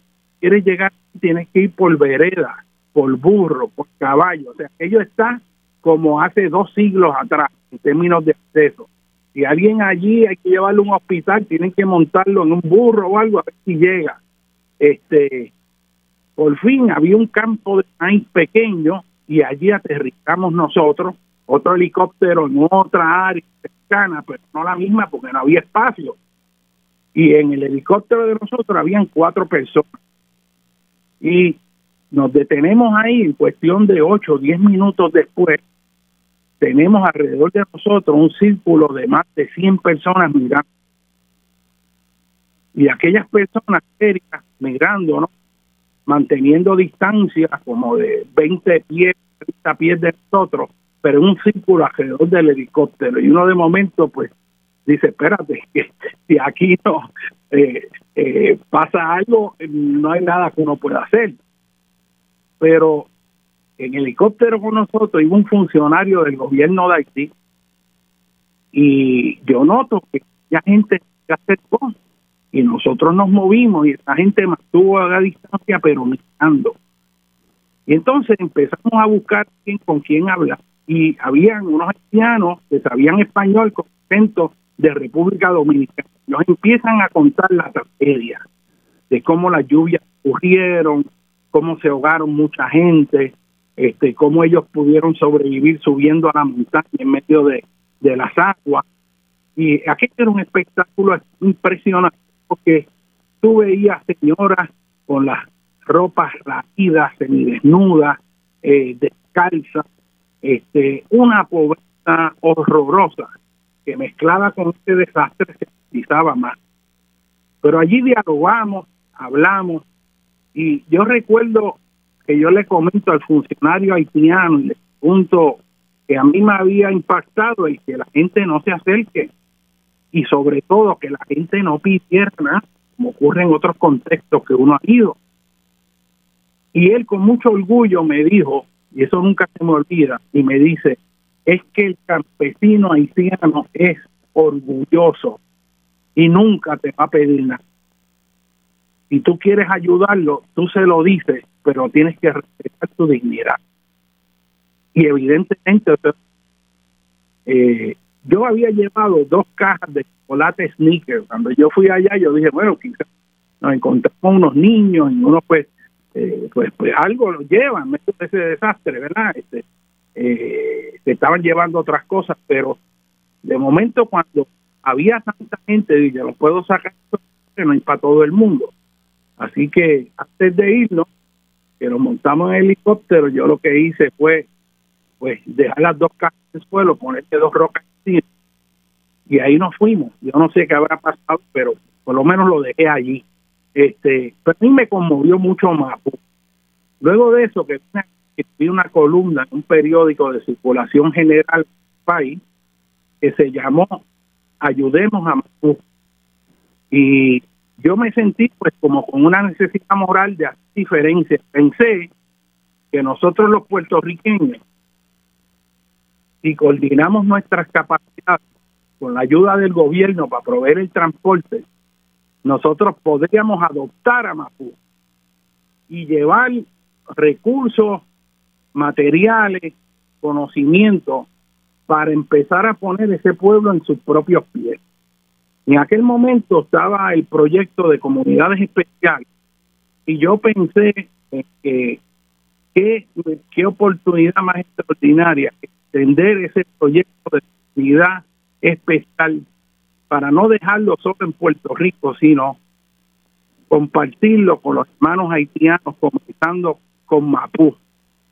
Y ahí yo hablé con el agrónomo arellano, Ramírez Arellano, que fue eh, que un agrónomo extraordinario del Colegio de Mayagüez, que ya se retiró y recuerdo todas las cosas que él me decía que se podían hacer aquí para aumentar la producción, este, llevar también paneles solares para tener energía eléctrica, cómo desarrollar este, cultivos agrícolas más productivos, cómo hacer esa transferencia de tecnología, cómo facilitar un capital para poner esa en sus propios pies y que esté la bandera de Puerto Rico ahí ayudando a un país que necesita.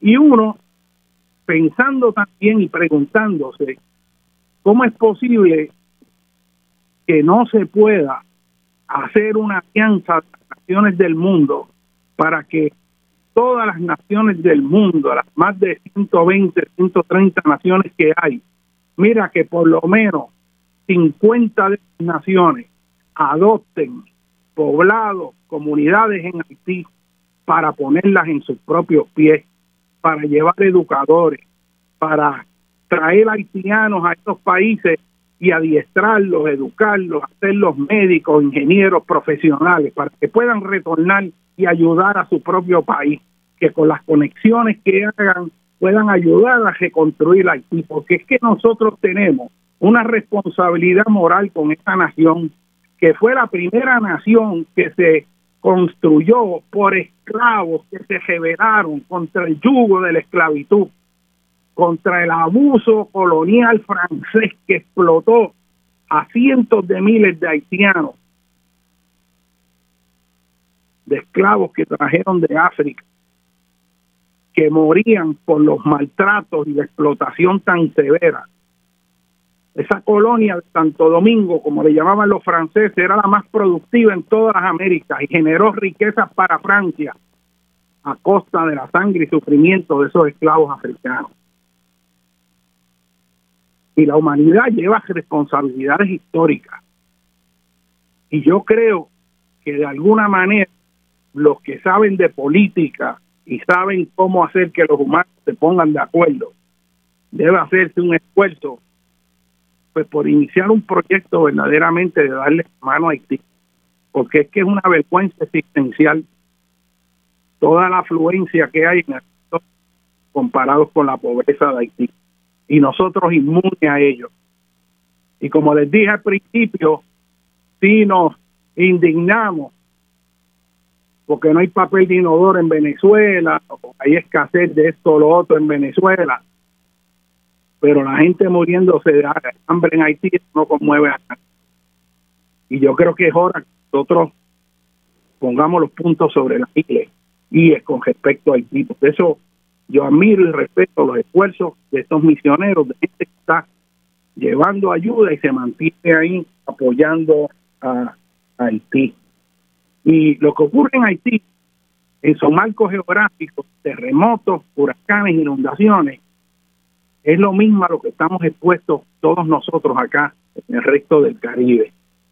Y en Puerto Rico, nosotros tenemos también que hacer unos cambios radicales y yo aprovecho para decir una vez más que aquí hay que exigirle a de planificación y todo lo que tiene que ver con dar permiso y nueva construcción, que se piense geográficamente. Y cuando digo eso, lo que quiero decir es que la única manera que nosotros vamos a poder, poder construir un país sostenible es que hagamos las nuevas construcciones en lugares seguros, y a mí me indigna esta situación como la que está ocurriendo en Rincón, que esa historia no se ha acabado, está en pausa, pero el secretario de Recursos Naturales dio un giro de 180 grados hacia atrás después que pidió una orden correcta para detenerlo y después dice que no. Y eso es corrupción. Sale, se ve claro y sigue ocurriendo como con los purificadores de aire de 35 millones de pesos de la noche a la mañana, purificadores de aire, sin saber si eso va a funcionar o no, el contexto en que está. Además, el issue no es purificación del aire, el issue es con el COVID, que es un que es un virus ultra fino submicroscópico. Y no ha habido ninguna discusión de, de si eso es efectivo o no, pero ahí va esa descarga a una compañía que monopoliza gran parte de toda la compra del Departamento de Educación y no se investiga. Y lo que empezó vendiendo libros ahora distribuye todo y coge contratos multimillonarios y eso no se investiga. Y estoy hablando de Camaramundi. O sea, aquí hay un montón de asuntos ocurriendo que no sabemos y votan gente porque no hay presupuesto. Padres de familia y madres se quedan sin trabajo porque no hay presupuesto, no hay recursos para cosas en la escuela, pues entonces se van decenas de millones de dólares como nada. Y eso es en todos lados. Uno, uno se agobia porque es tan grande la lista es que no se aprende y hay un sentido de impunidad porque tampoco pasa algo. Así que esto hay que discutir y decirlo. Yo sé que es una conversación inconveniente para mucha gente, pero nosotros nos pasamos discutiendo cosas que, que son importantes, pero obviamos las que son trascendentales para esto hay que tenerlo claro. Y todo este hecho del manejo de las costas, con el paso de los huracanes, las marejadas y las acciones que causan el alza en el nivel del mar. Mire, la lucha ambiental en Puerto Rico, yo estuve viendo un documento que salió en el 1972 que se llama, y lo tengo aquí, se llama Puerto Rico Andesí y se hizo bajo la administración mayormente de Luis Ferré y se publicó bajo Hernández Colón porque fue en la transición. Y esto es un documento de hace más de 50 años, señores, 50 años. Y lo que está pasando hoy en día en Puerto Rico, el problema de construcciones en la zona marítimo terrestre, el problema de la aprobación de proyectos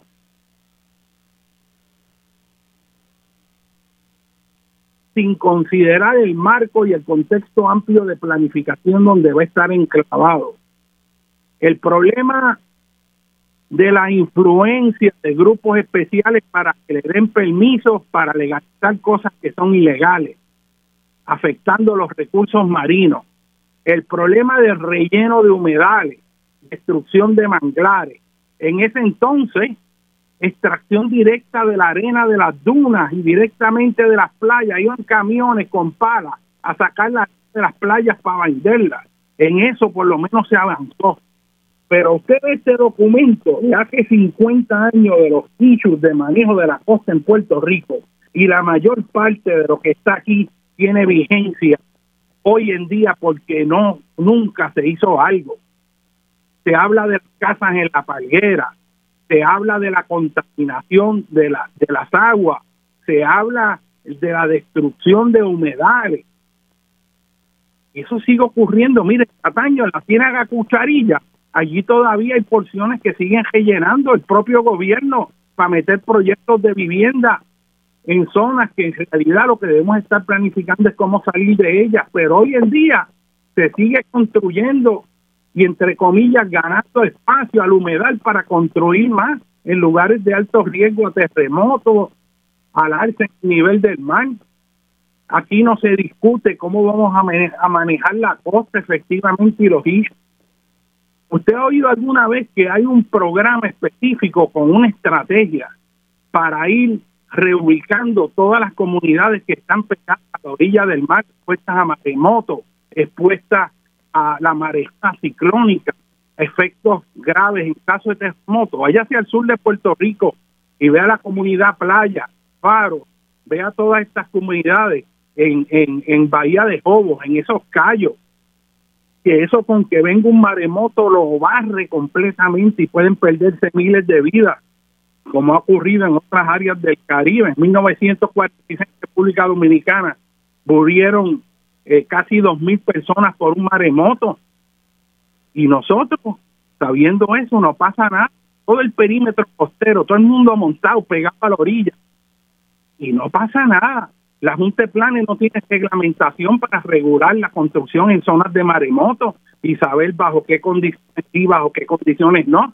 No hay ningún reglamento. Ellos pueden construir y poner una escuela en una zona de maremoto y eso no se considera en el proceso para dar permiso de construcción o no. Y yo llevo diciendo esto numerosas veces y ya uno a veces hasta se agota porque no pasa nada. ¿Qué le pasa gobierno que está sordo? ¿Y qué le pasa a los ciudadanos que no exigen? ¿Cómo es que los maestros sabiendo que las escuelas pueden colapsar en caso de terremoto van a ir aquí cómo es que los padres van a mandar los hijos a estas escuelas de columna corta, sabiendo que si ocurre un terremoto mayor, van a morir sus hijos. Porque este país se conmueve, como se ha conmovido correctamente con la muerte de un niño que fue físicamente golpeado y eso ha conmovido el país. Pero ¿por qué el país no se conmueve del hecho de que a sabiendas por el secretario de Educación y el gobernador de Puerto Rico van a meter a nuestros hijos en unas escuelas por un terremoto fuerte como el de Haití, que ha ocurrido en el pasado en Puerto Rico y más fuerte que el de ahora de Haití, van a colapsar. Y eso tiene que ver con la idea de que están jugando ruleta rusa con nuestros hijos. Ellos están apostando a que en realidad no va a pasar nada el riesgo no es significativo. Y como, mira, eso de terremoto, no, no, eso no va a pasar. Esto fue allí en Guánica. Eso no puede pasar y afectar a San Juan como ha, ha, ocurrido a través de la historia. Y es que ustedes no saben que aquí puede haber un sismo mayor en cualquier momento y que cuando tú tienes algo que vale mucho, tú tiras ese factor de seguridad al máximo utilizando el principio de precaución si usted se fuera a estar en un avión y ve que el avión está corriendo aceite de uno de los motores, usted se va a montar en el avión aunque le digan, no, no, no, es que esto lleva así mucho tiempo y no ha pasado nada. De hecho, cuando yo estuve en Haití la primera vez, nosotros íbamos a volar en un avión de Air Haiti, un DC-9, para ir al norte de Haití y poder visitar este el castillo de Cristobalón, allá, esto es Fortaleza. Y cuando nos fui a montar en el avión y yo precisamente vi ese motor choqueando aceite, yo di un giro de 180 grados y usé el principio de precaución.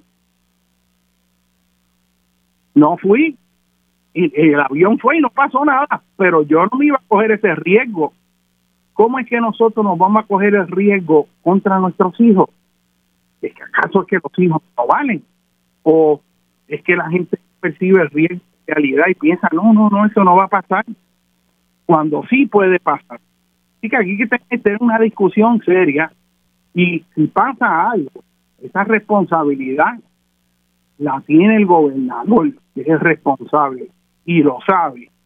Y están apostando a que no, en realidad no va a pasar nada, pero puede pasar. Y aquí va el principio de precaución, y es que cuando usted tiene, cuando hay algo que para usted vale mucho, pero extraordinariamente, usted no se toma el riesgo de perderlo, aunque el evento que pudiera causar su pérdida sea improbable en términos estadísticos. Nada más con que pueda ocurrir, usted no se coge el riesgo. Es como cuando usted compra una comida y se estiró y le va a dar esa comida a su mamá que está enferma y de momento ve que la fecha dice que expirado hace una semana, pero se ve bien, se ve bien. Usted la huele y no huele mal, pero se expiró. Usted le va a dar esa comida a su mamá que está enferma o a su hijo que está enfermo, seguro que no. Usted no se va a coger ese riesgo. Usted la bota. De hecho, eso es lo que hace en Estados Unidos cuando el Food and Drug Administration llama y encuentran que hay una lata de una sopa X, que en el batch que hicieron resulta que esa sopa hay dos o tres que tenían botulismo. Pero usando el principio de precaución, ¿sabe qué se hace? Se recogen los millones de latas, aunque estén buenas la inmensa mayoría, y se descartan porque las consecuencias de aceptar algo como bueno son catastróficas. Y eso es lo que en estadística, ¿verdad? se llama error tipo 2. Y nosotros estamos haciendo, el gobierno, un proceso estadístico que está apostando de que no, las escuelas son buenas cuando en realidad son malas. Lo que pasa es que los hijos de esos funcionarios no están en las, escuelas, los hijos de nosotros. Y yo vuelvo a hacer hincapié con esto porque es que me sorprende que la gente no se alarme ante lo que está ocurriendo. Y el otro día yo fui al secretario de Educación, pues sí, diciendo, sí, vamos a abrir las escuelas que son de columna corta tenemos un programa para ver cómo vamos gradualmente a reforzarlas. Vamos a empezar por el suroeste, sé yo, primero las que tienen menos salones, después las que tienen más. Pero vas a meter los niños en escuelas que no aguantan. Ahí me han llamado maestros desesperados, pero no se atreven a decir nada porque se quedan sin trabajo y es su única fuente y van en un estado de nervios, sobre todo después para dar clases, pero no se atreven a pararse y exigirle y se quedan solos. Y los padres tampoco van allí a formar y exigir. Y si la gente no exige, no exige que es un derecho fundamental en la democracia, no ocurre nada. Lo que mueve un país es cuando la gente usa las herramientas de la democracia para hacer un reclamo de lo que es propio, de lo que es justo. Y cuando usted defiende lo que es justo, usted está haciendo un bien a su país, a su patria y a su nación. Señores, agradezco a Rosana siempre la oportunidad de poder estar aquí compartiendo en este programa, dialogando con Beni. Vamos a ver cómo evoluciona esta tormenta. Hasta ahora parece que se va a ir bastante por el sur y no va a tener efectos mayores. Vamos a monitorearlo y vamos a ver cómo ayudamos. Muy buenas tardes. Buenas tardes.